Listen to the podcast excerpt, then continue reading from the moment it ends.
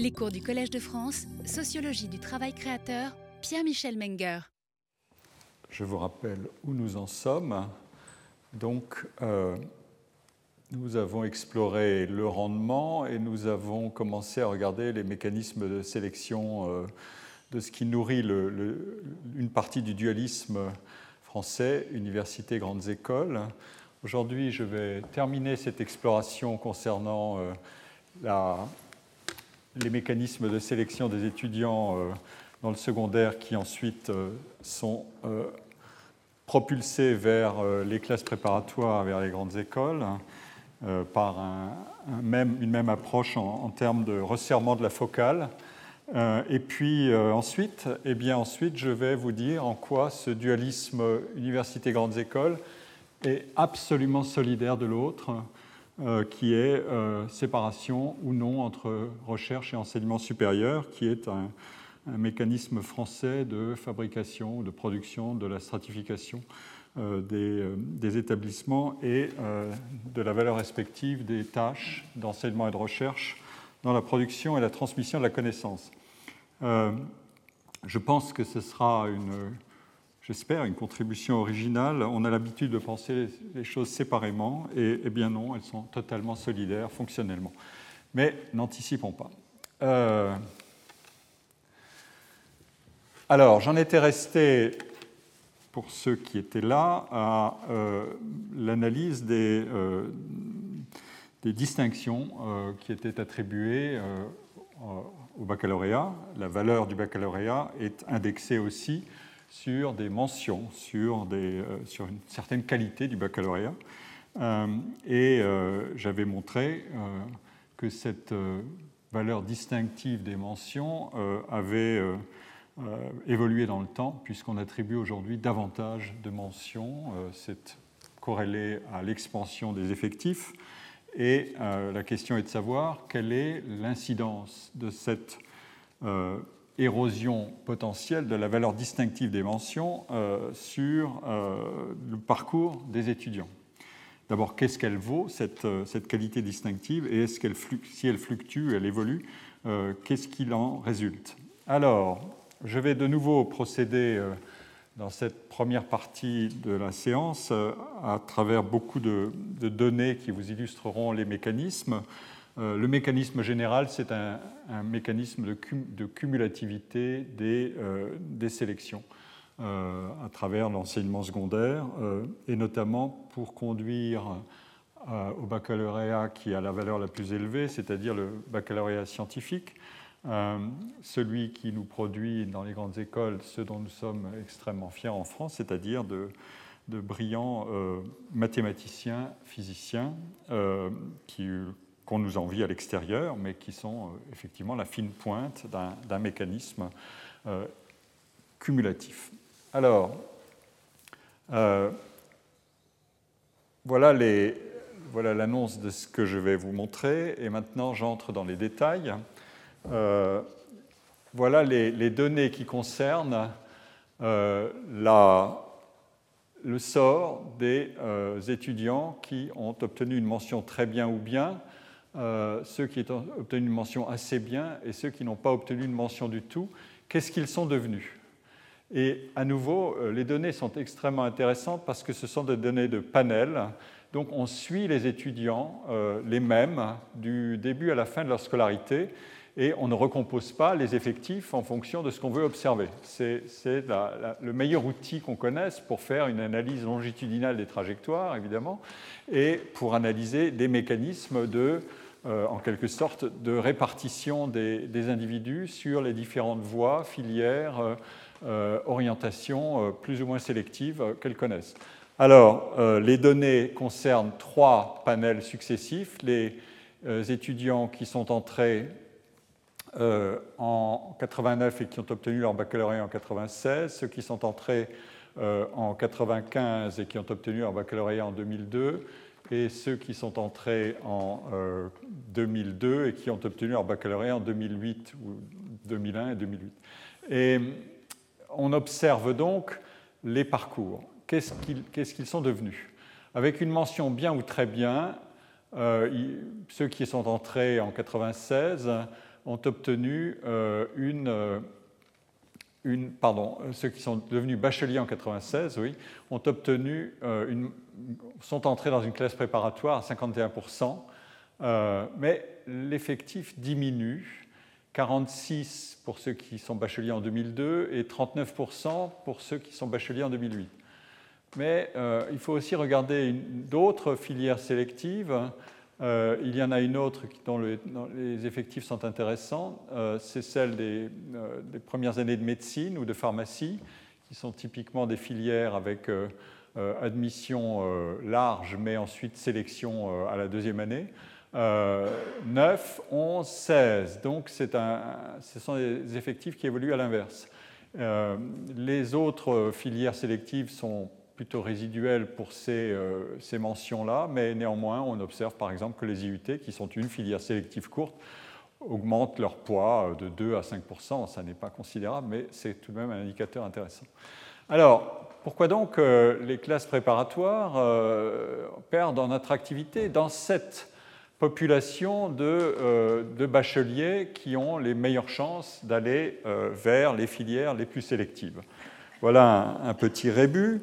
Euh, en fait, évidemment, c'est à relier avec ce que j'ai montré précédemment, puisque la moitié des lauréats obtiennent euh, désormais leur baccalauréat, la moitié des bacheliers obtiennent leur baccalauréat avec une mention contre un tiers il y a six ans.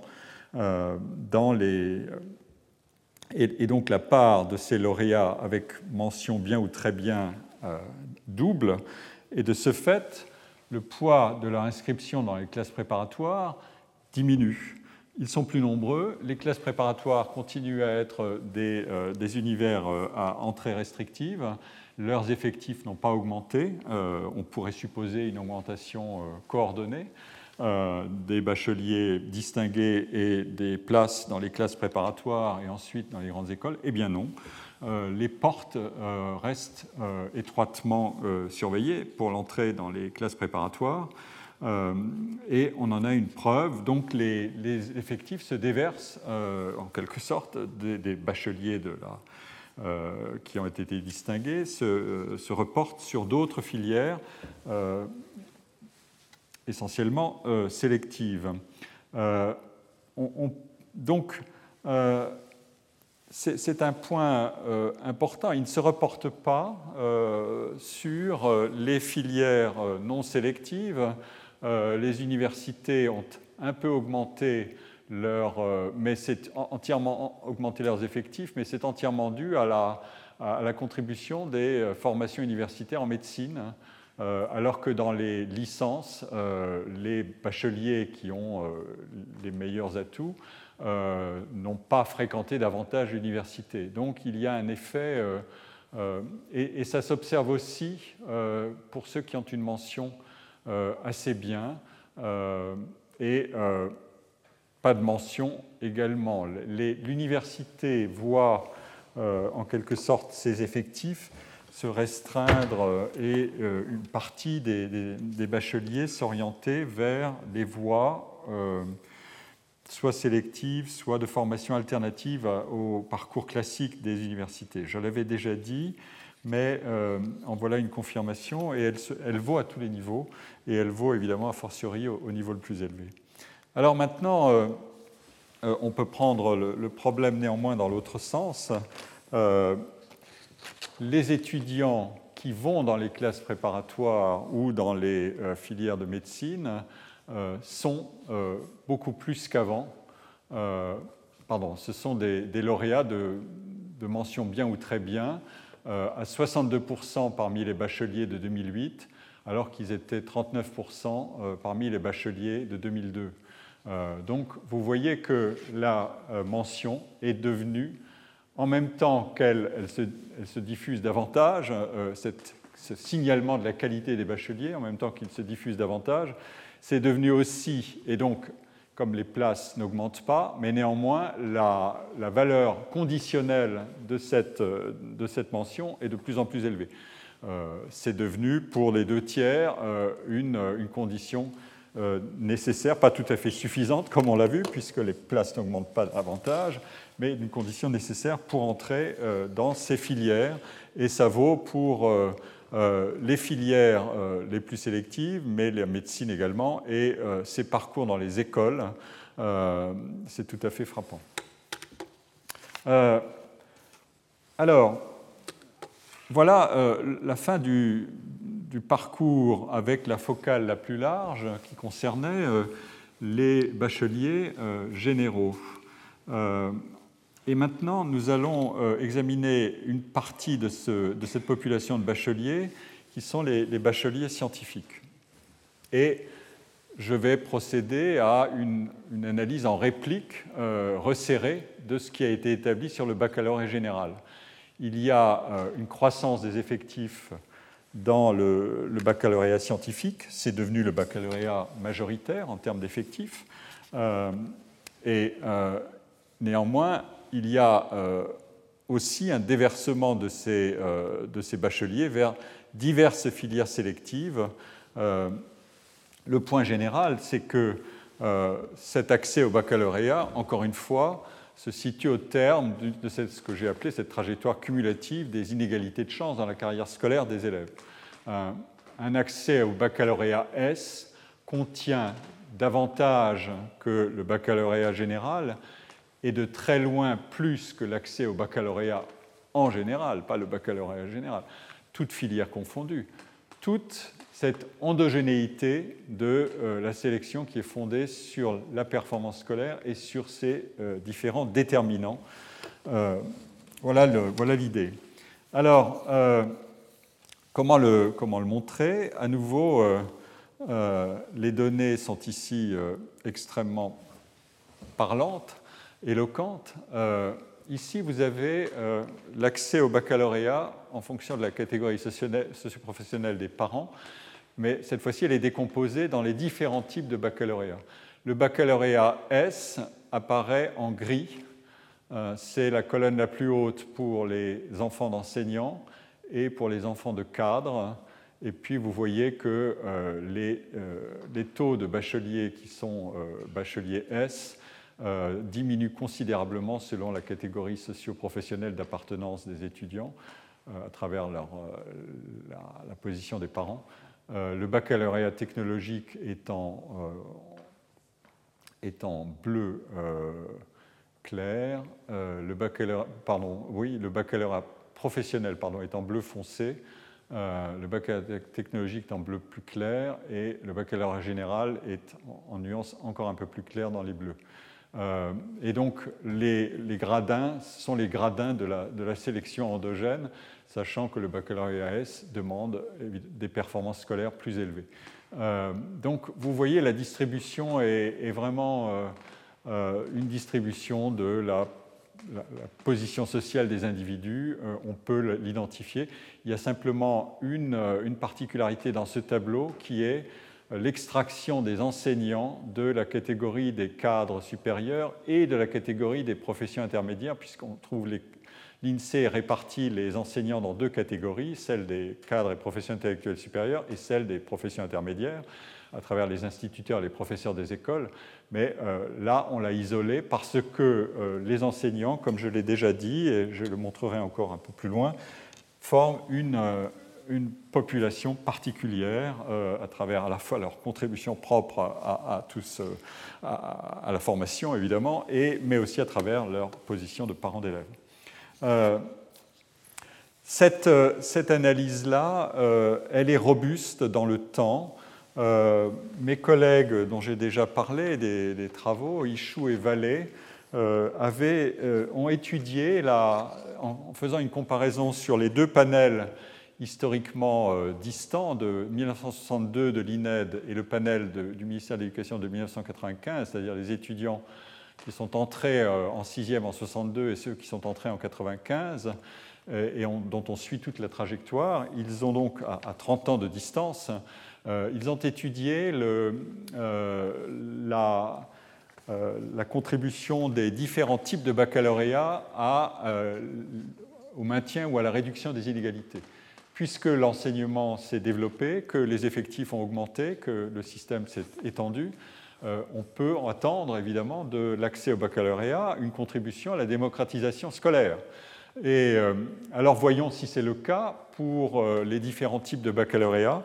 Et ce que montre ce tableau, c'est une rigidité à la désélectivité des filières d'excellence, en comparant sur 30 ans l'évolution des chances des élèves des classes populaires et euh, des classes supérieures. Higher salariat, c'est un article qui est paru en anglais, mais euh, voilà la nomenclature. On oppose les deux pôles extrêmes, euh, comme on le fait souvent dans les calculs d'inégalité. On, examine les, chances respectives. Ce sont des calculs en termes de odds ratio, c'est-à-dire de rapport de chance, qui neutralisent les effets des problèmes d'effectifs. et on regarde leurs chances respectives d'atteindre les différents types de baccalauréat et les écarts entre les, deux catégories. Euh, on fait le rapport des chances. Et euh, le rapport des chances est de 9 en 62 euh, pour tout type de baccalauréat. il sera de 5.2 en 95. Donc, bonne nouvelle, ce rapport des chances a diminué, donc les écarts se sont resserrés entre les deux euh, extrêmes sociaux euh, pour accéder au baccalauréat. Donc il y a une contribution nette, comme je l'ai déjà montré, de, euh, de, la politique scolaire et des investissements familiaux et, sociaux et économiques généraux dans l'accès à la formation secondaire complète à travers les bacheliers. Voilà la bonne nouvelle. Et quand on fait le rapport des, odds ratios, on rapporte l'odds ratio euh, de 95 euh, sur celui de, 1962, on a bien, il est très inférieur à 1, ça veut dire que plus il s'éloigne de 1 euh, vers la négative, enfin vers 0, plus on a réduit les inégalités. Bon, Maintenant, on regarde euh, ce qui s'appelle dans leur traduction académique baccalauréat, c'est-à-dire le baccalauréat général, non pas le baccalauréat professionnel, mais le baccalauréat général. Et donc, on, regarde comment se comportent les autres ratios. Vous voyez qu'ils sont plus élevés, c'est-à-dire que les inégalités étaient plus fortes en 62 et elles restent plus fortes en 95.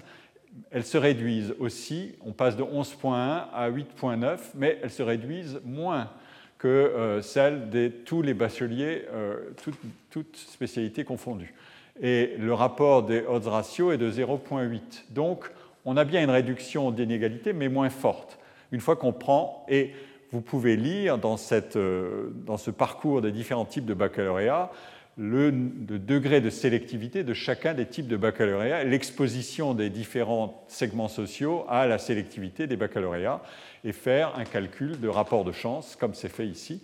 Et, voilà. Et donc ensuite, on regarde le baccalauréat scientifique, celui qui va nous intéresser maintenant, euh, et on, examine, euh, pareil, les mêmes, les mêmes, distributions de probabilités. Euh, là, les rapports de chance ont ont évolué aussi un peu à la baisse, mais faiblement à la baisse, comme vous voyez. Et donc le, rapport de rapport de chance euh, est de 0,88. Et donc ça veut dire que là aussi, euh, on a bien diminué quelque chose.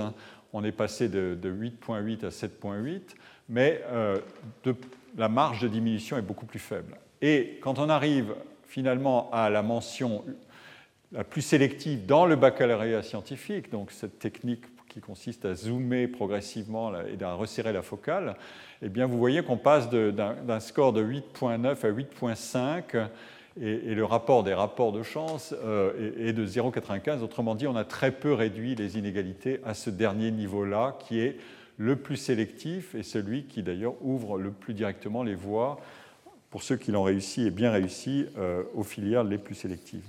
Donc, euh, on peut dire que plus on isole euh, euh, à travers le type de baccalauréat, plus on isole cette, euh, une élite académique en quelque sorte, plus on voit que les inégalités résistent à, la réduction. C'est évidemment une, une leçon importante. Et c'est donc euh, euh, maintenant sur ce baccalauréat-là euh, que je me concentre. c'est celui qu'ont obtenu 52% des, bacheliers généraux. donc, pour moi, c'est un terrain d'observation idéal pour identifier des stratégies d'orientation qui procurent le, rendement le plus élevé en fonction des performances scolaires.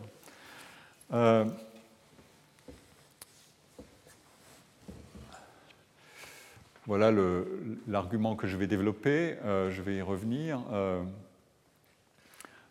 voilà comment se distribuent les, individus bacheliers en, en 2014. Donc ce sont les données les plus récentes. Euh, en fonction de la nature de leur baccalauréat. Où sont-ils allés euh, Ils sont allés à l'université, c'est la, couleur bleue foncé, en IUT euh, un peu plus clair, en bleu canard. J'ai du mal à dénommer les couleurs, mais ça, ce sont les classes préparatoires, vert olive, mettons. ça, c'est les STS, ce sont des filières professionnalisantes courtes en, jaune, et en rouge, ce sont d'autres formations. Avec un baccalauréat général, voilà ce que vous faites. Euh, et là-dedans euh, sont inclus les formations en médecine dont j'ai déjà parlé. Euh, l'université capte l'essentiel des, diplômés. et on a 13% d'individus qui vont en classe préparatoire. Avec un baccalauréat S, vous voyez que l'université perd un peu de, représentativité, mais ce sont essentiellement les filières sélectives euh, des classes préparatoires qui, euh, gagnent en effectif. Et avec un baccalauréat professionnel, vous n'allez essentiellement que en STS et un tout petit peu dans l'université. Euh, donc le parcours, vous n'avez que 40% des, moins de 40%, 35% des, bacheliers professionnels qui continueront leur scolarité dans le supérieur. tandis qu'en S, vous avez plus de 100% parce qu'il y a des doubles inscriptions. Euh, ça, ce sont, les premières données euh, simples. Euh, maintenant, on, va zoomer sur ces bacheliers S pour savoir ce qu'ils font. et les voilà. Les voilà. et à nouveau, je dispose des trois panels successifs. bachelier 96, donc entrée quelques années avant dans en sixième, etc. Bachelier 2002, Bachelier 2008, euh, bleu foncé 2008, bleu plus clair 2002 euh, et euh, gris 1996. Et donc, ce que j'ai déjà mentionné tout à l'heure se vérifie. Ceux qui vont vers les licences diminuent considérablement. Ils passent de 35 à 21% quand ils sont titulaires d'un baccalauréat S. Le baccalauréat S ne fait qu'amplifier des mécanismes généraux euh, qu'on a déjà observé tout à l'heure euh, et dont je vous ai fait le commentaire. Euh, les IUT sont stables, ils constituent, pour un cinquième des, bacheliers, ils constituent une option professionnalisante. Mais quand on va regarder dans le détail, les IUT et les STS, pardon, mais c'est principalement les, IUT dans cette catégorie de bacheliers, quand on va regarder dans le détail, on voit en même temps que les IUT ont une fonction qui évolue.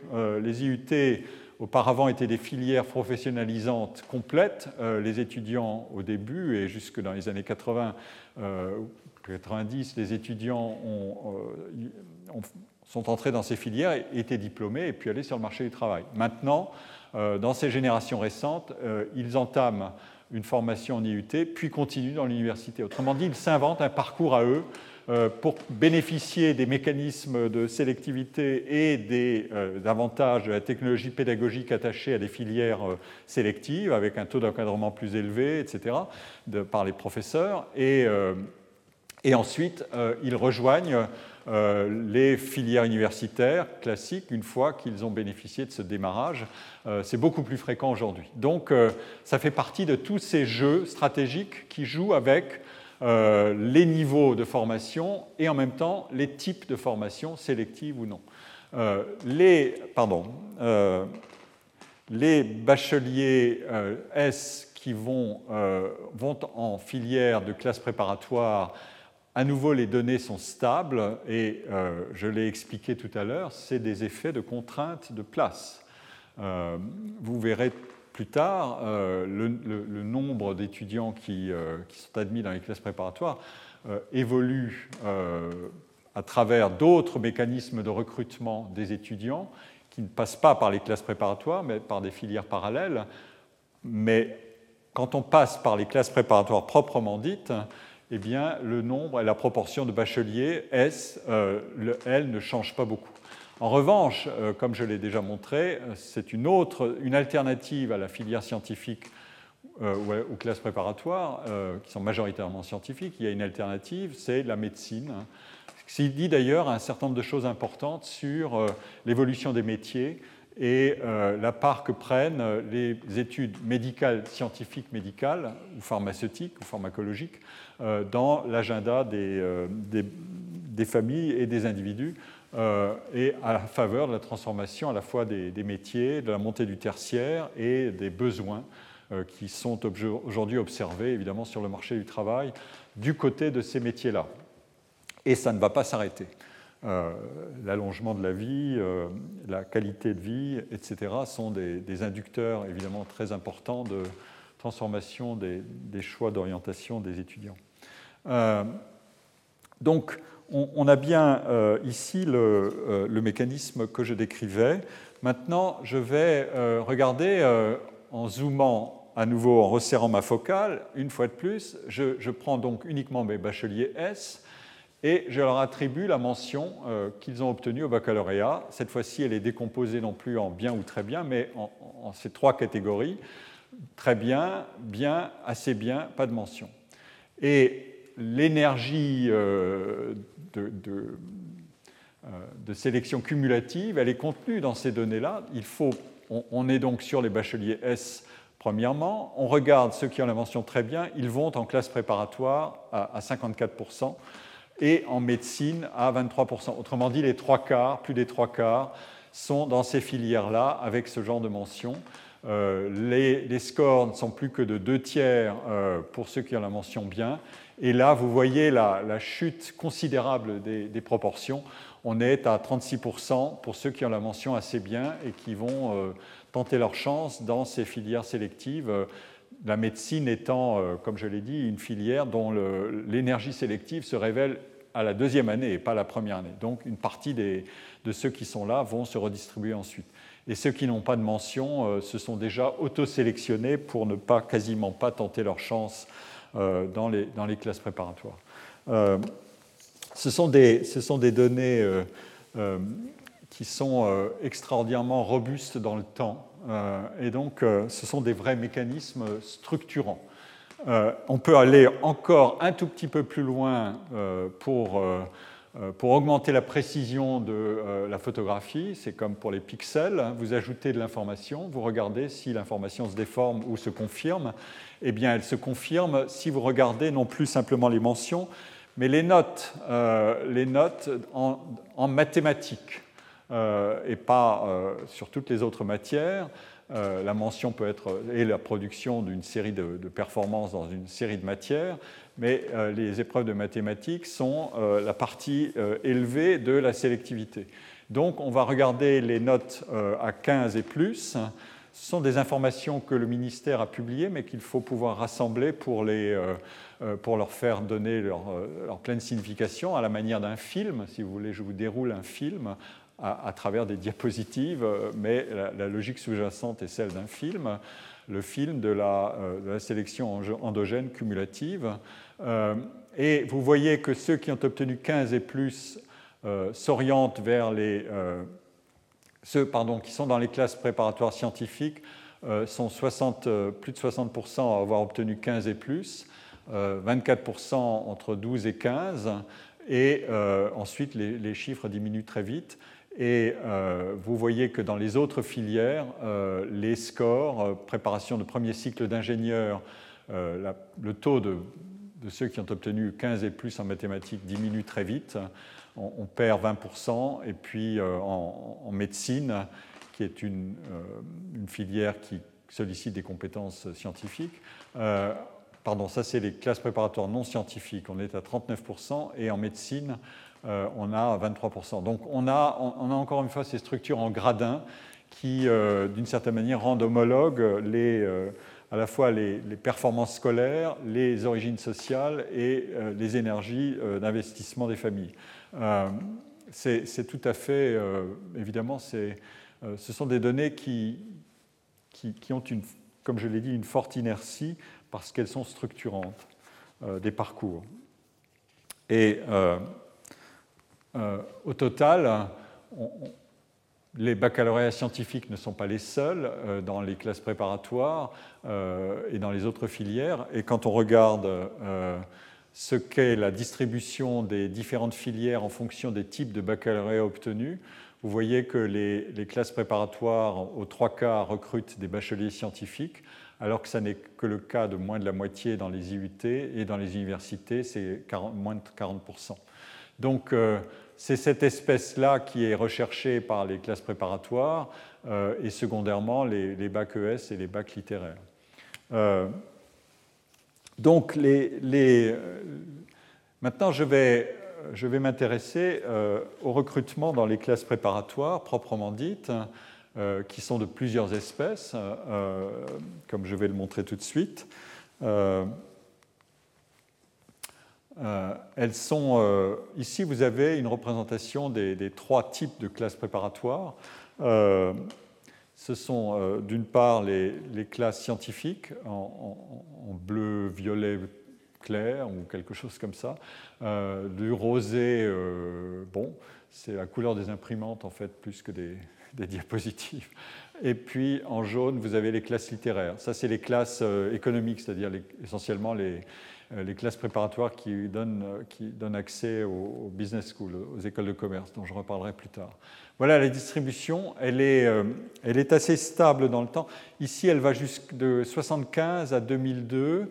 Vous voyez que la part des classes scientifiques a un peu diminué mais essentiellement au bénéfice des classes euh, euh, des écoles de commerce, des classes préparatoires aux écoles de commerce, qui sont le, euh, la filière qui a vu sa part augmenter le plus. Elle est passée de 12 à 20% et les classes préparatoires littéraires sont plutôt en, récession dans cette période-là. Ce sont des filières qui étaient à près de 20% et qui maintenant sont à 16 et, et un peu moins. Je vous donne ici, les, j'ai compilé les données sur les périodes plus récentes. Euh, euh, vous voyez de 2005 à 2014, la distribution est, assez, très stable. Il y a une légère euh, remontée des, filières littéraires, mais on n'est jamais au-dessus de. Maintenant, on est autour de 15%, guère plus. Ce sont toujours les, classes des, écoles commerciales et leurs classes préparatoires qui, qui ont porté la dynamique de transformation de ces, de ces filières la filière scientifique euh, a une, proportion extrêmement stable. Euh, d'où viennent les, étudiants qui sont euh, dans ces différentes filières? Eh bien, les voilà. quand on regarde, les, on analyse les filières, filières scientifiques, économiques et commerciales et littéraires, on voit que les baccalauréats S sont à 96% en filière scientifique, euh, pour moitié en, business school, enfin dans les filières économiques et commerciales, et plus que pour un quart, moins d'un quart, en filière littéraire. Donc euh, les, gros effectifs sont là. Euh, vous avez en même temps les, effectifs. 21 000 bacheliers S sont en, en filière scientifique, 1500 en filière littéraire. Et ici, vous avez la, part générale, pardon, ici, vous avez la part générale des, filières dans les, différentes classes préparatoires en termes de baccalauréat 22 000, 9 000 et 6 000. Donc, euh, le vaisseau amiral des classes préparatoires en termes d'effectifs et en termes de sélectivité des conditions d'entrée, ce sont les filières scientifiques. Euh, alors, euh, j'ai parlé des performances scolaires. Maintenant, il faut regarder, euh, comme toujours dans mon exposé, la contribution de la sélection sociale dans ces classes préparatoires.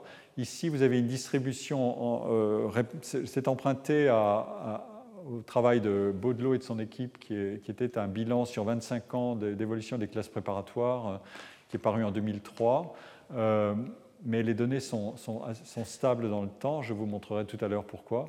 Euh, vous avez une répartition des filles et des garçons dans les différents types de, filières de classes préparatoires euh, selon le milieu social. Euh, bleu, c'est le milieu supérieur, rouge, c'est le milieu intermédiaire, jaune, c'est le milieu populaire. On a catégorisé, Baudelot a catégorisé les choses ainsi. Et il y a cette quatrième catégorie qui réapparaît, qui est déjà apparue un certain nombre de fois dans tout ce que j'ai dit, qui sont les enseignants, qui sont isolés en tant que tels. C'est tout de même une décision méthodologique qui est, assez peu fréquente, je dois dire, euh, dans la statistique sociale. Euh, tout, sujet confondu, il est assez rare d'isoler systématiquement les enseignants pour analyser des phénomènes sociaux. Et concernant les études, évidemment, il y a un certain nombre de motivations qui sont assez claires maintenant, je pense que vous l'avez compris. Alors, filles et garçons, les données se ressemblent, il y a des, écarts, mais euh, en gros, euh, la distribution selon les trois filières, elle a les mêmes propriétés. Euh, elle est néanmoins, dans les filières économiques et commerciales, le recrutement est beaucoup plus encore du côté des cadres supérieurs. que des enseignants qui sont minoritaires, enfin qui sont sous-représentés par rapport aux autres filières ici alors que dans les filières littéraires, les enseignants euh, sont euh, surreprésentés par rapport à, leur poids dans, l'ensemble. Ils sont même pour les garçons beaucoup mieux représentés encore. Euh, les, garçons fils d'enseignants sont, beaucoup, sont un, pour un cinquième ici. Et, donc vous voyez, il y, a, il y a classe préparatoire et classe préparatoire selon l'origine des individus un des, chercheurs de l'équipe, euh, qui est mon assistant ici au collège cette année, euh, euh, comme l'année dernière, c'est Yann Renizio, a fait un, travail sur les étudiants en général. Et il a, il, a, pris des données de 2007 à 2011 et il a examiné les origines sociales des étudiants en fonction de, leur discipline d'études dans l'enseignement supérieur et après avoir écarté un certain nombre de filières non diplômantes, il obtient une distribution euh, euh, représentant les données de cette manière. Ici en bas, vous avez le taux d'enfants d'ingénieurs, ils sont extraits de euh, cette partie-là, en quelque sorte, des, des, classes des milliers supérieurs. et ici, vous avez les, les enfants, les élèves, les étudiants fils d'enseignants. Euh, de professeurs. Et euh, les échelles ne sont pas tout à fait les mêmes. On va jusqu'à 15% ici à 12, donc ça n'est pas un carré. Euh, il faut tracer une diagonale qui serait qui, n'est pas exactement celle qui, coupe un carré par le milieu. mais néanmoins, les données sont, très, éloquentes. les philosophes, notamment, les filières littéraires, donc si je reprend mes, ma nomenclature, les philosophes qui sont le, vaisseau amiral des filières littéraires en termes euh, de recrutement social, euh, c'est dans d'autres travaux que ça sort bien, euh, sont beaucoup plus liés au milieu enseignant. les matheux aussi, mais ils sont déjà plus proches du pôle ingénieur. les filières droit, gestion sont ici, dans la distribution. Donc, euh, évidemment, comme on l'a vu, euh, les milieux d'ingénieurs sont plus présents. Euh, les, étudiants en sociologie sont là. Donc, ils n'intéressent pas beaucoup les fils d'ingénieurs, mais ils intéressent davantage les enfants de professeurs. et vous avez cette, cette, distribution, cette représentation est effectivement intéressante. C'est paru dans un article tout récent consacré aux disciplines dans Acte de la recherche en sciences sociales. Et, euh, et donc vous avez cette, distribution représente en quelque sorte une des manières d'identifier euh, la, euh, la, dimension sociale des choix scientifiques ou des disciplines d'orientation dans les études supérieures. et c'est cohérent avec les, données que je vous ai présentées tout à l'heure sur les classes préparatoires. Maintenant, euh, encore une fois, euh, on peut aller encore un peu plus loin dans l'exercice de décomposition. Euh, comme je l'ai déjà dit, la science sociale, c'est décomposition, décomposition, décomposition, avant d'identifier des mécanismes et de réagréger les données une fois qu'on a neutralisé tous les biais possibles à travers ces exercices de décomposition. et ça n'est pas l'apanage des seules sciences sociales, c'est l'apanage des sciences en général. ça a été démontré d'ailleurs hier soir dans une leçon inaugurale d'une chaire annuelle de Yann Lequin sur l'apprentissage profond et les machines apprenantes aujourd'hui. Son travail est entièrement basé sur des, procédés de ce type, de décomposition des problèmes et de décomposition en couches successives. Et j'étais absolument admiratif de son, euh, de son travail, puisqu'il en a produit des, résultats euh, tangibles euh, à travers des mécanismes de reconnaissance de formes, de reconnaissance d'objets, de sujets, etc. Bon, alors, maintenant, je vais regarder euh, brièvement euh, les, différentes filières euh, dans ces classes préparatoires scientifiques. Donc, je resserre encore un peu plus la focale. Parce que dans les classes préparatoires scientifiques, par exemple celle de nos voisins de Louis le Grand, vous avez une filière mathématiques-physique, MP, avec, qui est divisée en deux. MP, c'est pour les, bons, les, bons, élèves, mais MP étoile, c'est pour les super bons élèves. Euh, et euh, de même, physique-chimie, euh, on a toujours la distinction entre PC et PC étoile. Donc, on, trie. vous avez noté l'accumulation de séquences de, bifurcation et de tri euh, au fur et à mesure qu'on s'approche euh, du baccalauréat scientifique, des mentions, euh, des entrées dans les grandes écoles, puis des entrées dans quelle, grande, quel type filière de, quelle filière des grandes écoles, et ensuite quelle classe, et maintenant, enfin quelle filière dans, les filières scientifiques, et quelle classe, MP ou MP étoile. Eh bien, on, a les données sur l'identité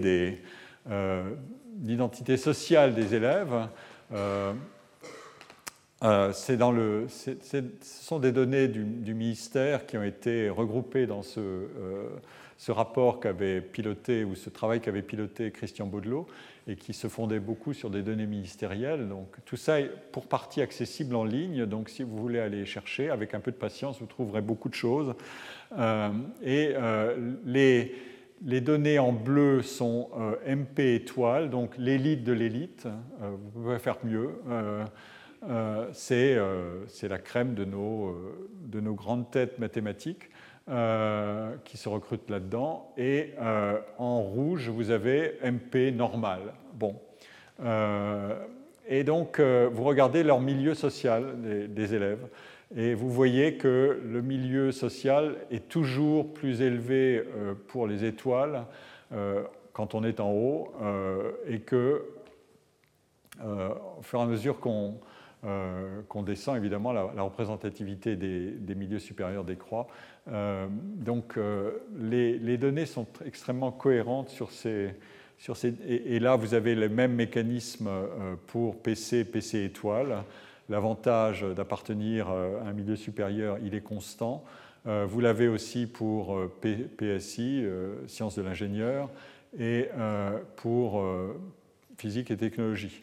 Euh, qui est encore plus important, qui doit être l'incidence propre euh, euh, des, liens avec le monde des ingénieurs, comme on l'a dit tout à l'heure. Mais étoile fait une différence encore plus nette.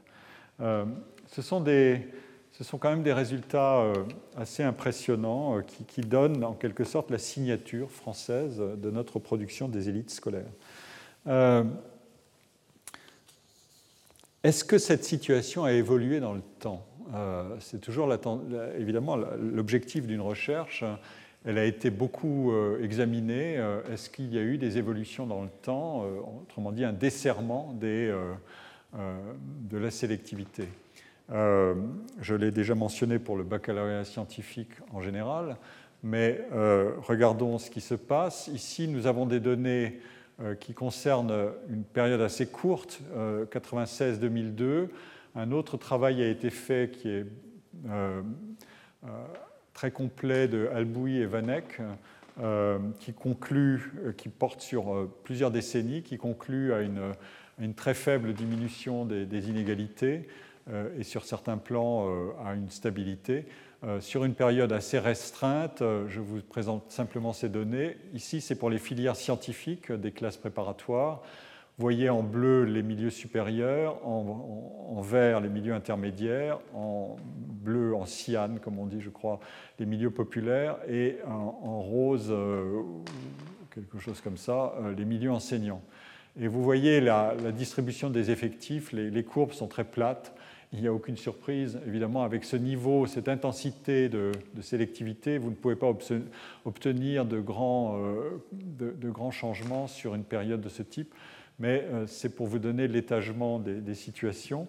On a la représentation pour les trois filières. Pour les filières économiques, euh, la, part des milieux supérieurs est plus élevée et elle se maintient.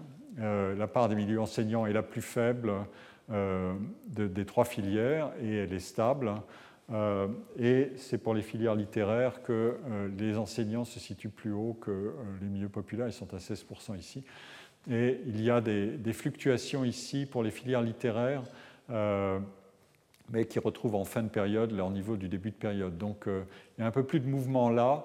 Euh, ce sont des filières qui sont plus complexes. Euh, les filières littéraires sont celles qui procurent le moins de chances d'aboutir complètement, une fois qu'on est entré dans une classe préparatoire, à une réussite des études complètes. Donc euh, il y a évidemment à méditer sur les, stratégies à adopter dans l'entrée à ces filières littéraires.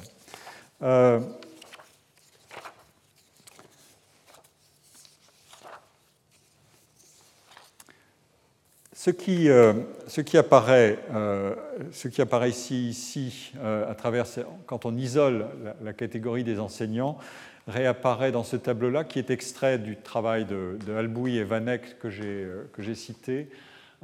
C'est la situation, la probabilité d'intégrer une grande ou une très grande école. On a même fait une distinction entre les deux, qui est très importante, vous le comprendrez plus tard, en, en fonction de la catégorie sociale du père de l'enquêté pour la génération des, étudiants nés entre 59 et 68. Ils ont calculé les, chances euh, en fonction des origines sociales à travers un modèle euh, qui neutralise les, effets des autres variables possibles. Et vous voyez que ceux qui euh, détiennent les chances les plus élevées, ce sont les, enfants des, des milieux enseignants professeurs et professions scientifiques. Cette fois-ci, ils ont distingué les deux catégories, professeurs et instituteurs, le score est beaucoup plus élevé pour les, professeurs et les professions scientifiques qui captent le secondaire, le supérieur. Et ça, ce sont les instituteurs, les, enseignants du primaire. Le, score, de, les chances sont de 13% à 21% ici. Donc, euh, mais c'est plus élevé que les cadres supérieurs et les ingénieurs, qui sont à 20%, près de 21%. Euh, et, euh, et que les professions libérales, qui sont aussi à 21%, mais ceux qui détiennent la palme, ce sont bien ces, catégories-là. Et, donc les, écarts sont, considérables. Euh, quand vous vous situez dans les milieux populaires, vous êtes sur des scores de 1 à 1,5%. Euh, quand vous êtes dans les milieux intermédiaires, vous, ne dépassez jamais 6%, sauf cette catégorie un peu étonnante qui est le clergé. Bon, euh, donc c'est la contribution nette de, euh, tout le clergé non célibataire euh, à, la propulsion de ces enfants vers les filières sélectives rentables. donc, on pourrait dire que c'est une application de la théorie weberienne de la réussite par la, grâce et l'élection, le choix des signes d'élection mais les familles sont derrière. Euh, euh, mais néanmoins, le score, le score de, ce groupe, l'écart entre ce groupe, le milieu supérieur, et, les autres est vraiment impressionnant en termes de chance. Euh, et, le poids donc du capital scolaire est vraiment est omniprésent. On, en a une dernière preuve ici la part des parents ayant au moins un diplôme Bac plus 3 euh, pour les étudiants. Euh, on observe l'ensemble des bacheliers ici. 30% des bacheliers ont un, parent qui au moins un parent qui a au moins un diplôme de Bac plus 3.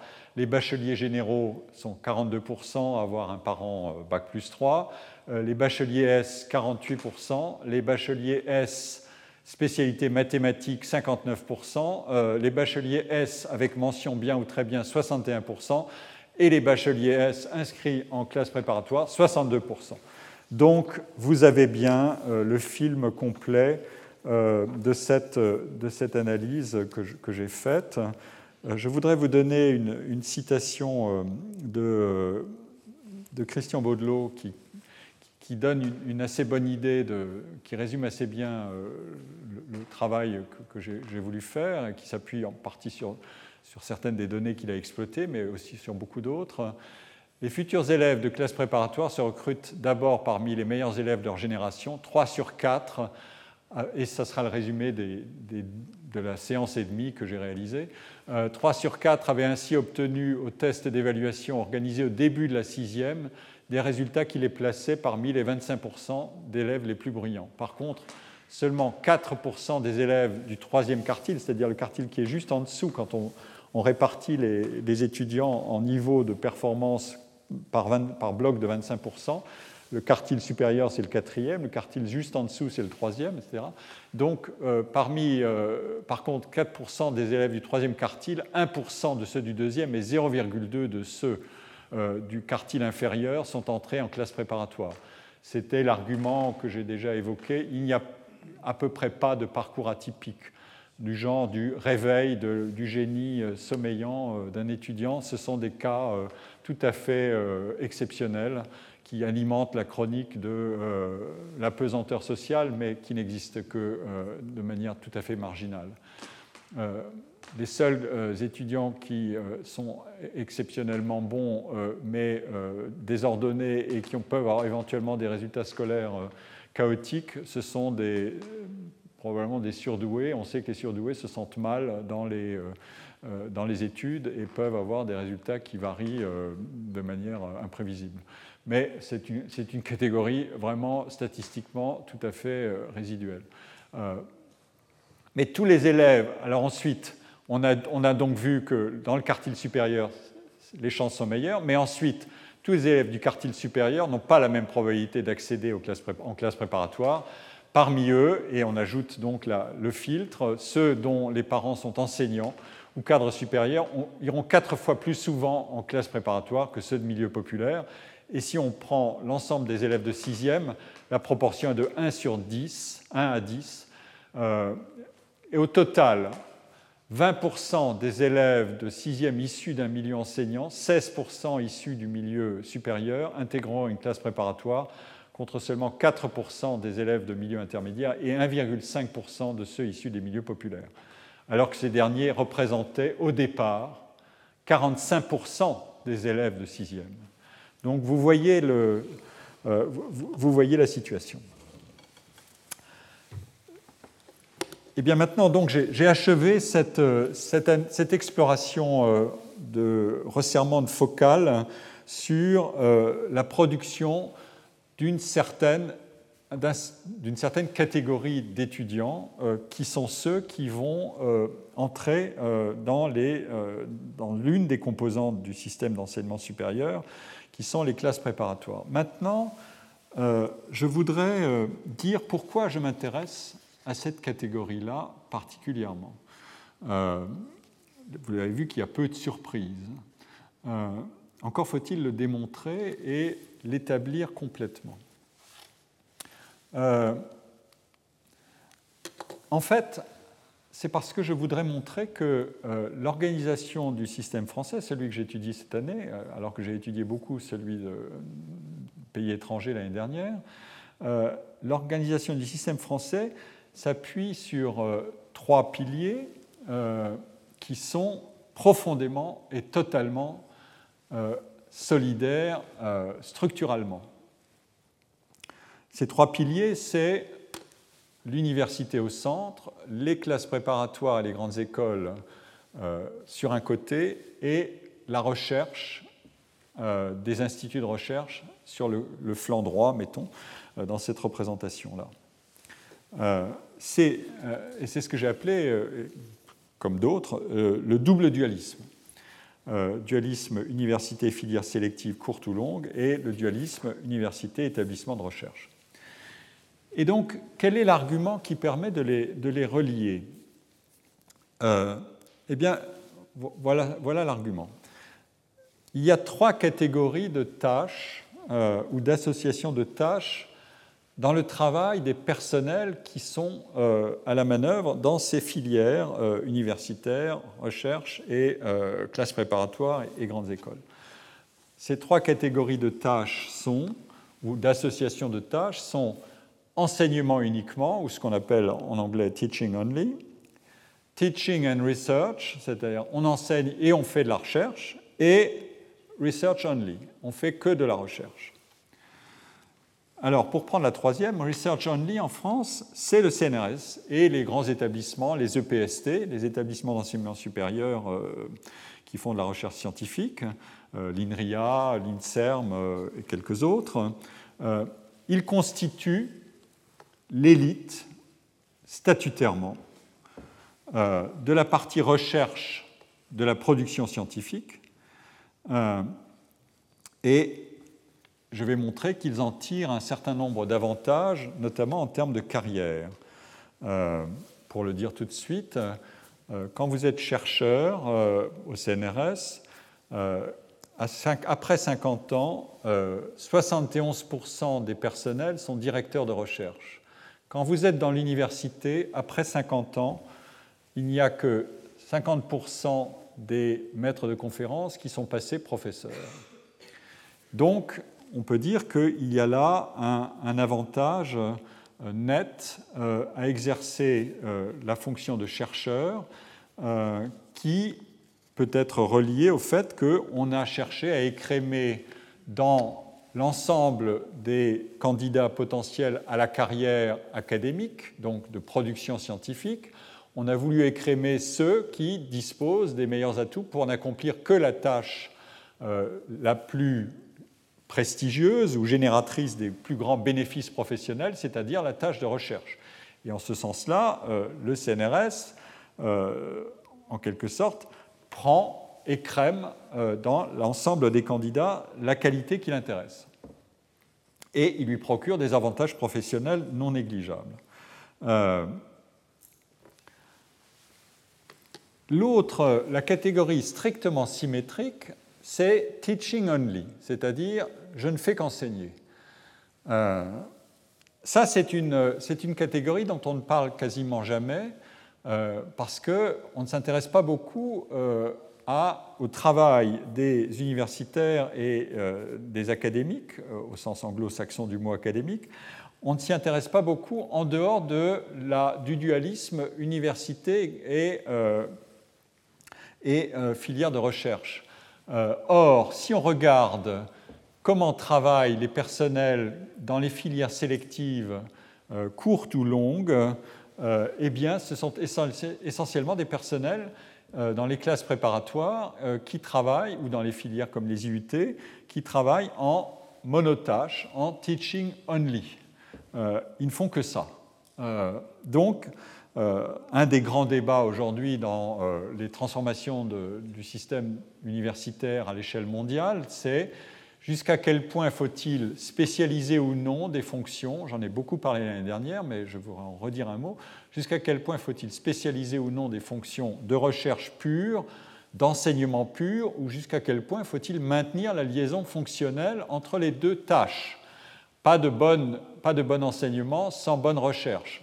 Bon, euh, en fait, quand on regarde le système français, on voit qu'on a bien une spécialisation fonctionnelle sur les trois segments dont je parle. Recherche uniquement, euh, enseignement uniquement et association enseignement-recherche avec un effet de euh, pénalisation professionnelle pour ceux qui s'engagent au centre dans le genre mixte. et mon idée, en, décomposant le système de cette manière, c'est de dire que les deux genres non mixtes, c'est-à-dire recherche uniquement et enseignement uniquement, sont des genres qui sont éminemment sélectifs.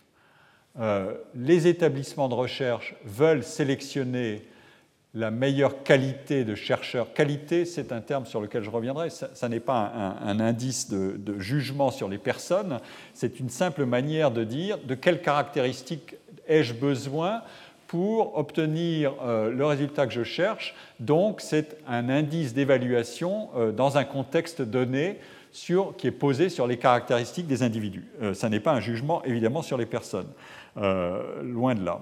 Et c'est un, vocabulaire euh, euh, de, euh, de répartition ordinale, comme on dit, c'est-à-dire par rang dans un système stratifié. Et les établissements de recherche sont sélectifs au sens où ils disposent d'un nombre de limités de places et font jouer des concours d'entrée dont ils espèrent que ceux qui en sont les vainqueurs sont meilleurs et plus productifs sur la partie recherche que ceux qui vont aller à l'université et qui se taperont les deux travaux, les deux missions, enseignement et recherche, qui ne pourront donc pas, consacrer plus de 50% officiellement de leur temps à la fonction euh, recherche, alors que c'est statutairement 100% euh, euh, dans les, dans les carrières de chercheurs.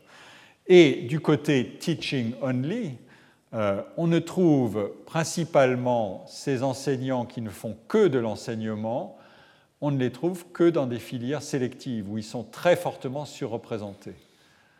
C'est quand même extrêmement intéressant de savoir que pour produire, pour avoir une technologie éducative euh, dans des filières extrêmement sélectives, on ne veut pas d'un genre mixte où les personnels feraient recherche et enseignement.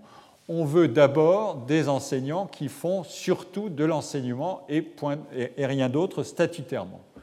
Donc, euh, la sélectivité est accouplée à la spécialisation sur les deux flancs. Et le troisième genre, c'est le genre mixte, c'est-à-dire l'université.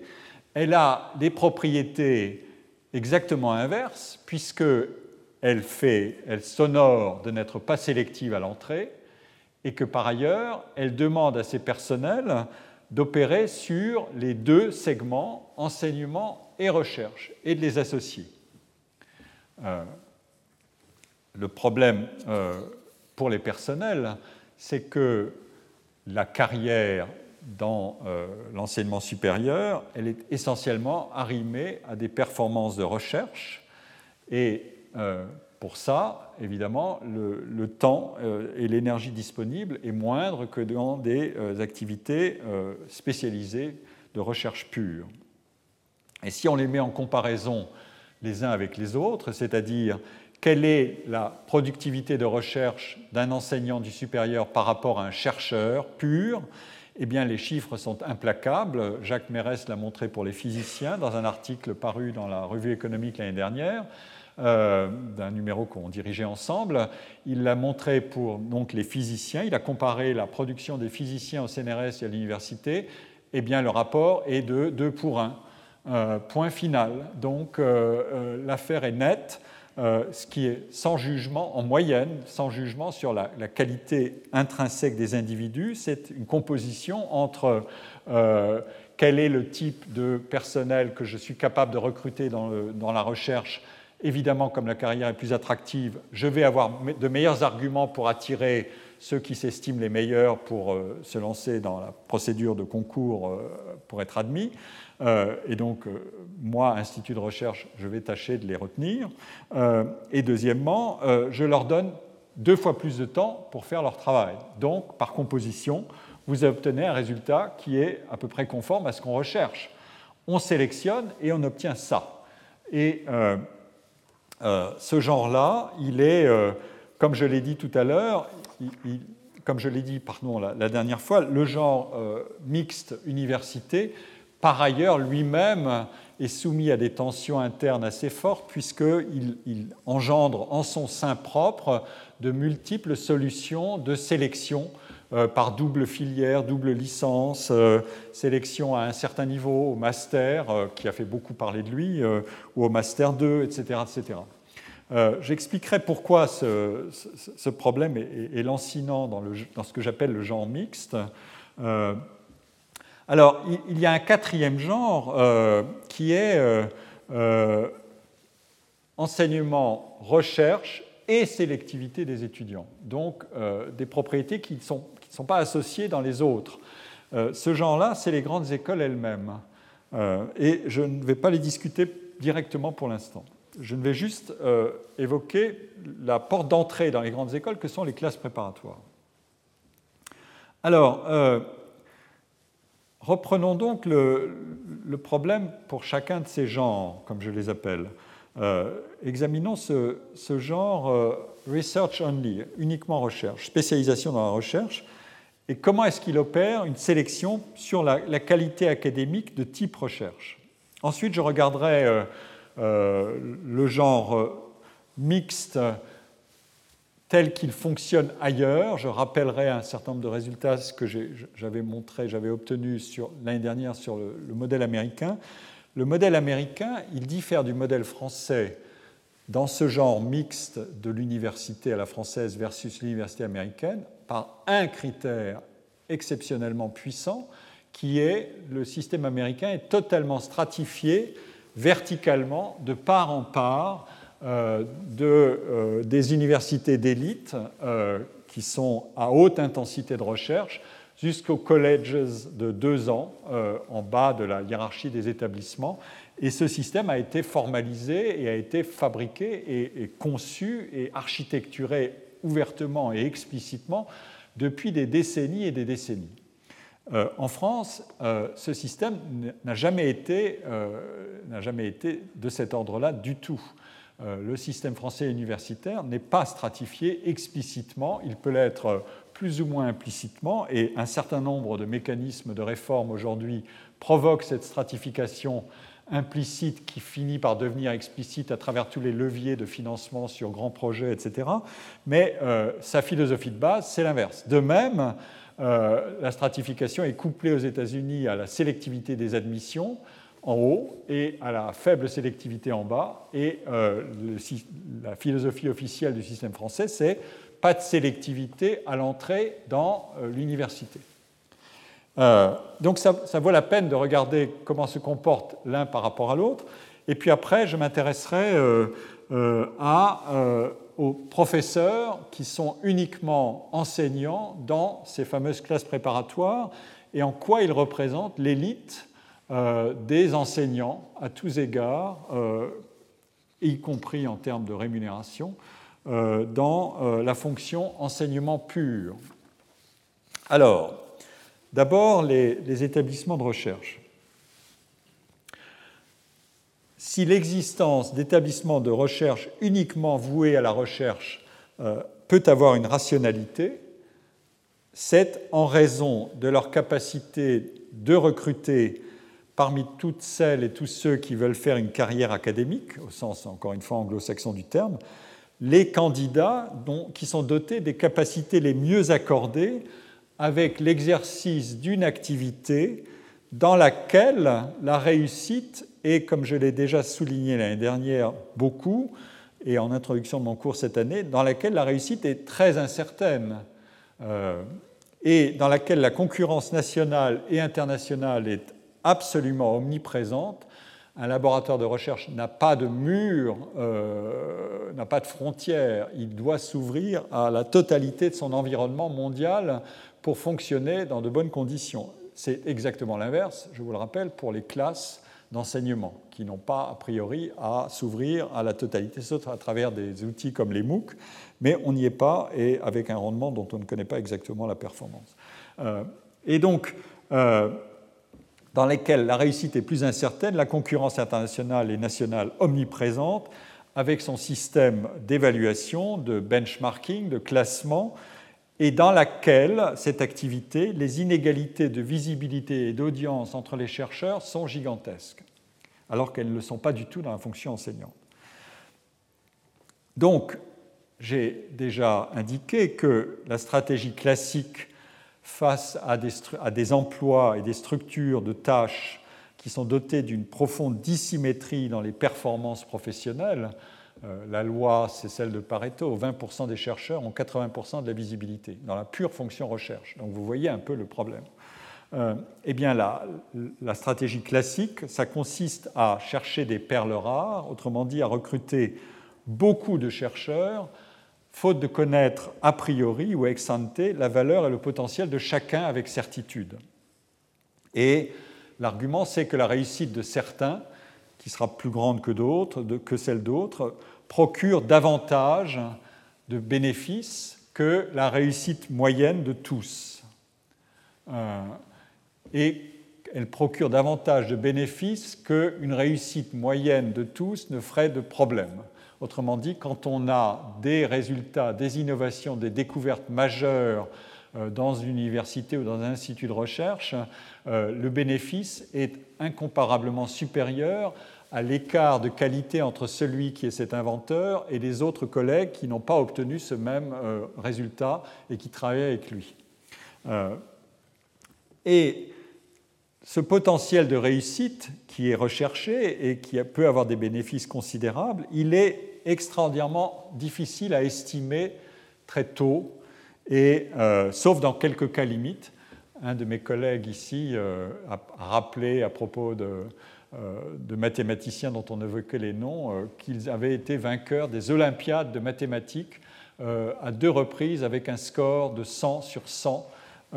et je ne connais pas d'Olympiade de sociologie, ni de philosophie, ni de physique, ni de euh, biologie. Euh, les mathématiciens ont la particularité d'avoir un recrutement qui a l'air quasiment déterministe, c'est-à-dire que les euh, aptitudes que vous avez démontrées très très très très tôt, et vous en avez une sorte de vision grossissante par rapport à tout ce que j'ai raconté ici, c'est-à-dire la performance scolaire lié aux filières de, scientifiques est, déjà très prévisible, mais euh, apparemment, même dans la fine pointe, on trouve ce, genre de mécanisme. En tout cas, en règle générale, euh, le potentiel de, réussite des chercheurs est difficile à estimer ex ante. Et je pense que même parmi les vainqueurs des Olympiades de mathématiques, tout le monde n'a pas eu la médaille Fields. Euh, donc il y a des marges d'erreur tout de même. C'est un monde qui est quand même soutenable. Et donc, il faut laisser le système professionnel agir pour révéler aux, individus, à leurs partenaires, à leur organisation, comment ils peuvent apprendre progressivement à se situer dans l'espace des emplois.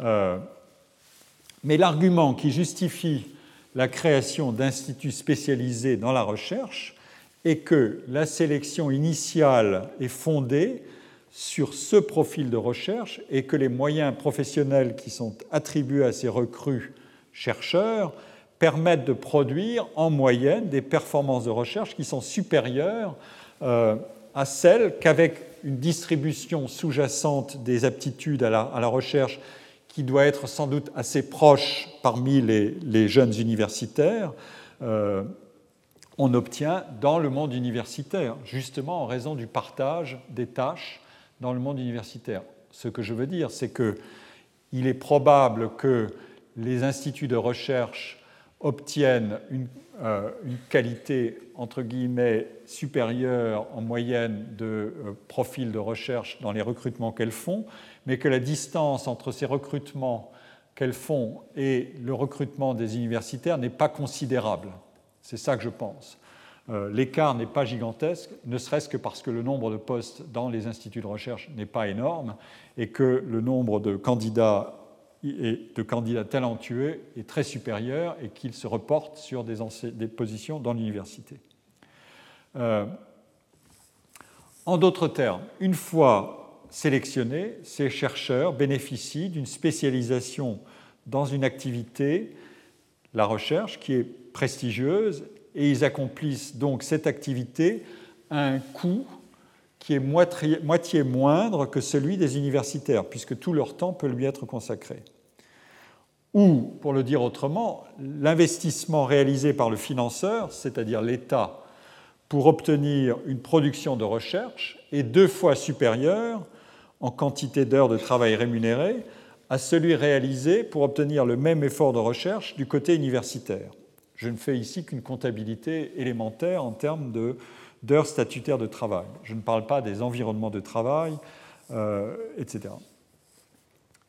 Il se trouve que nous ne disposons pas de données sur l'ensemble des carrières des personnels des EPST, des établissements de recherche, qui permettraient de procéder à des comparaisons avec les carrières des universitaires et de vérifier dans le détail euh, l'amplitude des écarts de productivité qui est imputable à une structure monotâche ou multitâche dans l'emploi académique. J'ai dit qu'on en trouve des indices partiels dans certaines publications récentes, euh, comme celle de Jacques Mérès et de Michele Pezzoni, je vous y renvoie dans la revue économique, qui montrent donc que les, écarts de productivité sont, de 1 à 2, mais euh, ça vaudrait la peine évidemment de généraliser euh, la recherche à l'ensemble des disciplines euh, pour vérifier si ce type d'écart de productivité est constant ou modulé en fonction de caractéristiques propres aux disciplines et aux environnements scientifiques. Quand les individus et leurs organisations, c'est-à-dire ici les universités, ont plusieurs missions, donc à l'inverse des instituts de recherche, on peut identifier directement comment ces missions sont hiérarchisées. L'activité de recherche est porteuse de l'essentiel du prestige et de la réputation des établissements universitaires, je l'ai souligné l'an dernier, et elle est génératrice des gains professionnels individuels majeurs.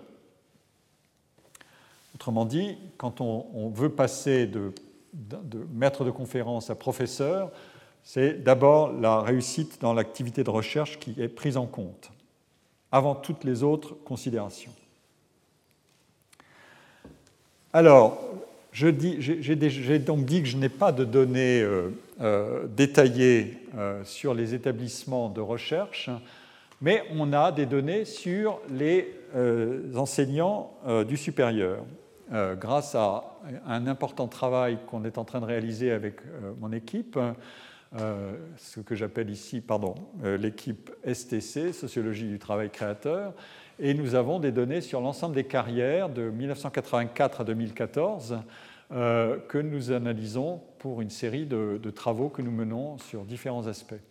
Et pour le CNRS, je suis allé chercher des données sur, dans le bilan social du CNRS, qui est un, volume important et, avec beaucoup de, données, mais évidemment euh, qui ne sont pas des données de recherche, donc euh, ce sont des données qui établissent la santé sociale et l'état des carrières dans le milieu, dans, le monde du CNRS, mais qui ne répond pas à mes besoins de recherche. Néanmoins, je peux y prélever quelques résultats extrêmement euh, et qui demanderaient évidemment à être développés considérablement si on avait accès aux données primaires, mais ce n'est pas le cas. Alors, qu'est-ce qu'on montre ici?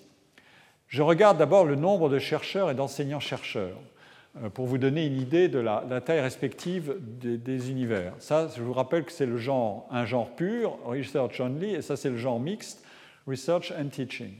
Ils sont 10 000 euh, chercheurs au CNRS, 10 600, et 50 000 euh, dans l'université en, 2014. Euh, maintenant, on regarde euh, la proportion des, différents grades, chargés de recherche et directeurs de recherche. Euh, ils sont 6 000 chargés de recherche et 4 500 directeurs de recherche. Dans l'université, ils sont 34 000 maîtres de conférences et 15 000 professeurs. Donc vous voyez déjà un, écart élevé qui est ici donné en rapport, 57% de chargés de recherche au CNRS et 68% euh, de maîtres de conférences à l'université. Maintenant, on va regarder, euh, on se place, puisque je n'ai pas accès aux données sur les carrières.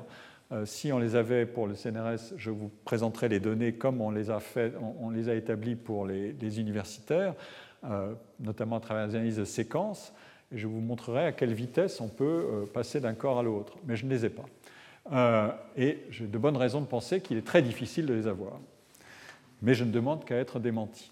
Euh, donc c'est un appel à la recherche euh, sur euh, la recherche. maintenant, je, donc je me situe à un point qui est qu'est-ce qui est arrivé aux gens après 50 ans? Je vais vous expliquer pourquoi 50 ans est un bon repère qui a une bonne valeur prédictive pour, pour considérer qu'après 50 ans, l'essentiel de ce qui peut se passer s'est passé en termes de carrière professionnelle. Pas complètement, mais à peu près très majoritairement. Au CNRS, après, euh, on a donc 38% des personnels ici qui ont plus de 50 ans. voilà la, partie sur laquelle on va faire porter l'observation. À l'université, ils sont 39%. Donc les données sont très proches en termes démographiques. C'est intéressant ce point-là. Ça veut dire qu'on contrôle bien une des variables qui est la démographie pour faire nos analyses. Et maintenant, on va regarder le rapport ici CRDR et MCFPR, maître de conf professeur, le rapport, comment il évolue après 50 ans par rapport à ce rapport-là, 57, 43, 68, 31. Ce ne sont pas des données longitudinales, mais ce sont des données de, coupe transversale. Je ne fais pas mieux euh, pour les raisons que j'ai indiquées. Euh, le rapport chargé-directeur, il est là au CNRS après 50 ans de 29% de chargés et 71% de directeurs. J'ai déjà annoncé ce résultat tout à l'heure. Donc, il y a une transformation des carrières par l'énergie de production euh, et les décisions euh, d'allocation de postes au rang de directeur euh, et donc de budget au rang de directeur, qui convertit un nombre très élevé de chargés de recherche. La plupart sont entrés au CNRS comme chargés de recherche, il y a très peu d'entrées directes comme directeur de recherche. donc la plupart ont réussi à franchir cette étape cruciale euh, statutairement, euh, euh, nous avons des écarts de salaire qui ne sont pas gigantesques dans nos, dans, nos, métiers en France, alors qu'ils le sont de loin davantage dans d'autres pays qui exercent un, un, rapt considérable sur les talents scientifiques, comme la Suisse ou les États-Unis. Mais nous avons des différences statutaires. C'est ce que nous aimons faire, c'est pratiquer des différences statutaires. C'est notre manière à nous de, gérer la stratification professionnelle. Euh, je vous montrerai tout à l'heure les, écarts de salaire entre les différents statuts. Euh, et 29-71, qu'est-ce que nous avons dans l'université? 49-51. C'est-à-dire que 49% sont maîtres de conférence, 51% sont professeurs. Il y a là, dans cet écart de, 20% euh, en faveur des, directeurs de recherche, il y a là un indice absolument évident de l'avantage euh, que procure une carrière dans un établissement autonome sur une fonction mono-spécialisée qui est recherche. Ils ont été embauchés pour faire de la recherche, ils font de la recherche. Le CNRS estime que près des trois quarts d'entre eux méritent d'obtenir leur euh, passage à ce rang statutaire important qu'est la direction de recherche dans le monde universitaire. Ils ont été embauchés pour faire de l'enseignement et de la recherche, euh, et ils doivent gérer ce dualisme des tâches, et il se trouve que l'essentiel de la promotion est attaché à la fonction de recherche, mais ils ont la possibilité de faire de la recherche moitié moins en termes d'heures de travail que, euh, dans le, que dans le monde du CNRS ou dans les établissements de recherche, eh bien, le résultat, c'est une pénalisation en termes de carrière qui est absolument nette, euh, qui est de 20 points euh, d'écart en termes de chance de promotion. c'est tout de même un, résultat assez, assez, intéressant, assez troublant, qui pose le problème de est-ce que le CNRS dispose d'une main-d'œuvre beaucoup plus homogène en qualité de performance de recherche que le monde universitaire? C'est un point qu'on ne peut pas établir dans l'état présent des données, puisque je ne peux pas faire de, euh, comparaison sur la performance de recherche euh, proprement dite. Je n'ai que des indices partiels. Euh, et deuxièmement, le, problème qui est posé, c'est quel est le type de décision que peut prendre un établissement qui est très autonome, qui contrôle entièrement euh, la gestion de ses personnels par rapport à des établissements euh, universitaires qui sont multiples, euh, qui disposent aujourd'hui d'une plus grande autonomie, mais les allocations budgétaires sont essentiellement publiques et dispatchées et réparties selon un certain nombre de critères euh, dont les établissements n'ont pas du tout la maîtrise. Et donc, la gestion des carrières est beaucoup plus contrainte euh, que dans des établissements autonomes. Autrement dit, il y a une interaction entre les deux. Est-ce que euh, la qualité est intrinsèquement supérieure et est-ce que l'autonomie joue un rôle sur la valorisation de la qualité ou non? Voilà des questions de recherche qui sont importantes parce qu'elles sont au cœur de beaucoup de débats actuels dans les transformations partout, partout en Europe et ailleurs, dans les transformations de l'enseignement supérieur et de la recherche. Alors, ce que j'ai dit sur les, les, carrières universitaires ici, je peux vous le, démontrer dans le temps. Les rapports entre maître de conférence et donc cette donnée-là euh, euh, pardon, cette donnée-là, 68-31, euh, ce rapport est très stable dans le temps. on a ici la, la, proportion de maîtres de conférence par rapport, en bleu par rapport aux professeurs, et on l'observe de 84 à 2014. Vous voyez que les données sont extraordinairement stables. Il n'y a, pas d'accident particulier de 2014 qui provoquerait une embardée des données, rien du tout. Les données sont structurées ainsi. On a un effet littéral, on analyse une structure de la hiérarchie des emplois et des, systèmes d'incitation euh, dans, un, des univers donnés. Je, n'ai pas les données, encore une fois, pour le CNRS. Euh, et maintenant, je regarde ce qui se passe après 50 ans, euh, donc ces fameuses données sur 49-51. Est-ce qu'elles varient dans le temps Et dans les données qu'on a exploitées, euh, euh, Colin Marchica a préparé ces graphiques euh, pour aujourd'hui avec moi et on, examine donc ce qui se passe après 50 ans. Et encore une fois, les données sont incroyablement stables. Donc on dispose là d'une preuve qu'on a une forme de gestion stable dans le temps de la structure des personnels. Et maintenant, si je veux savoir si le, choix euh, de 50 ans euh, est, cohérent, euh, c'est-à-dire est-ce qu'il s'est passé assez de temps pour que, en fonction de l'âge d'entrée dans la fonction, il s'est passé assez de temps à 50 ans pour que j'obtienne la pleine observation d'un changement de, corps possible, eh bien, on va regarder la distribution des âges à l'entrée dans la fonction donc, de maître de conférence. J'aimerais faire la même chose pour les chercheurs, mais je, ne peux pas. Euh, je répète, euh, mais avec plaisir, ce que je tiens à répéter. On regarde pour 1995 euh, à 2004, c'est les données bleues, et 2005 à 2014, c'est la donnée rouge, et la donnée noire, c'est l'ensemble. Et donc, en fait, vous voyez que les courbes sont très proches. Euh, dans le temps, euh, les effectifs diffèrent, mais les courbes sont très proches euh, dans le temps. donc on a bien un phénomène de structurant. L'âge d'entrée, il s'est passé suffisamment de temps, puisque l'essentiel des effectifs est entré avant 35 ans, euh, bien avant 35 ans, et euh, je vous donnerai les âges moyens tout à l'heure, il se passe suffisamment de temps jusqu'à 50 ans pour qu'on ait euh, l'essentiel des observations, mais je vais vous le démontrer d'une autre manière. Ici, on a une même distribution des âges d'entrée en fonction des différentes disciplines, et on les a regroupés en trois, les facultés de droit, c'est-à-dire droit, économie, gestion, les facultés de lettres et les facultés de sciences, une vieille division, mais qui est assez utile, ou même très utile. Et vous voyez que euh, la faculté des lettres se différencie des autres par un âge au recrutement qui est effectivement plus tardif et qui peut donc avoir une incidence sur la structure des carrières et les chances de passage après 50 ans. Euh, alors, on, peut le démontrer directement une fois qu'on se situe euh, à la position quel est l'âge auquel je passe professeur.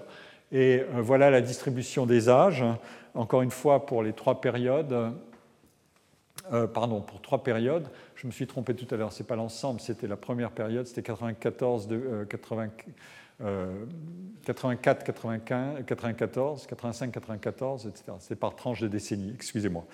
Euh, et euh, ici, donc, on a, on a les données pour la période récente, c'est le rouge, bleu, c'est la décennie précédente, et, noir, c'est la décennie initiale, la première, 85-94.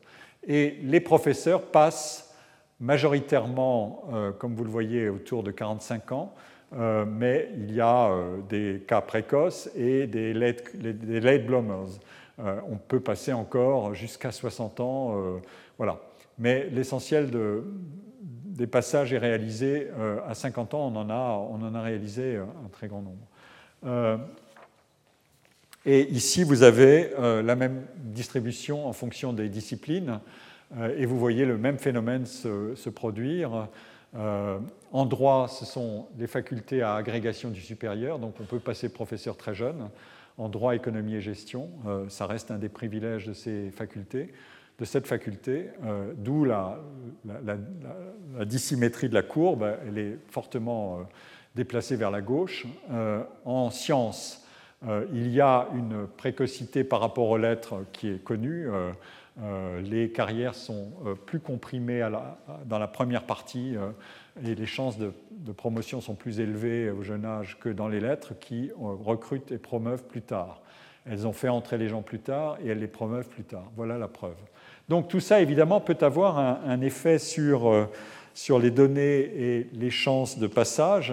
Euh, mais comme je ne peux pas contrôler euh, les données du CNRS, je vous donne juste ici des indications et, je terminerai après ça.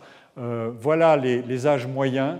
on a calculé donc les âges moyens en droit, lettres et sciences et hommes et femmes, et en faisant des calculs d'écart entre hommes et femmes je, parle peu de la différence hommes et femmes parce que je ne peux pas tout prendre en charge cette année, mais euh, évidemment c'est une distinction majeure euh, sur laquelle je reviendrai ultérieurement. Euh, vous voyez l'âge moyen, il, varie, comme vous l'avez compris, de 36 ans en lettres à 32 ans en sciences et 33 ans en faculté de lettres, mais quand on prend les professeurs, les situations se transforment puisque le droit, l'âge est à 41 ans euh, en sciences 43 et en lettres à 49 ans, avec des écarts qui, sont, euh, qui varient de, moins de 3 mois à 11 mois, alors qu'ici on a des, pénalités en termes de carrière pour les femmes qui sont euh, de plus de 2 ans et 3 mois. Et quand on regarde les données pour le CNRS, eh bien, on a ici l'âge à la promotion euh, en fonction des instituts. C'est une nomenclature euh, qui est propre au CNRS, qui distribue l'essentiel des, instituts, ce sont des instituts scientifiques, sauf les, sciences humaines et sociales, qui sont aussi des sciences, mais euh, des sciences humaines et sociales, comme leur nom l'indique. Et, l'âge au recrutement est ici. il est à il est à peu près à, il est à 20, pour les, sciences humaines et sociales à 31 ans, euh, donc on est à des, scores qui sont euh, moins élevés que pour euh, les facultés des lettres. je ne peux pas faire mieux en termes de comparaison. Et les taux de passage dans les concours internes directeurs sont aussi ventilés, et je vous donne les, résultats pour les SHS. Il est de 43 ans pour le CNRS, et ce que je peux en dire pour les lettres, c'est 49 ans. Donc, il y a un effet effectivement d'accélération, mais les écarts en termes de, euh, genre sont en défaveur du CNRS. Euh, euh, c'est un constat assez général. C'est un constat intéressant d'ailleurs. Bon, ça veut dire que plus vous allez dans la fonction recherche, plus vous allez devoir lutter contre des, des pénalisations des, femmes. de ce point de vue-là, le genre mixte est plus vertueux que le genre non mixte. Euh, je crois que je vais suspendre mon exposé euh, ici et je vous donnerai la fin de l'exposé euh, la semaine prochaine. Je vous remercie pour votre attention. Retrouvez tous les contenus du Collège de France sur www.colège-2-france.fr.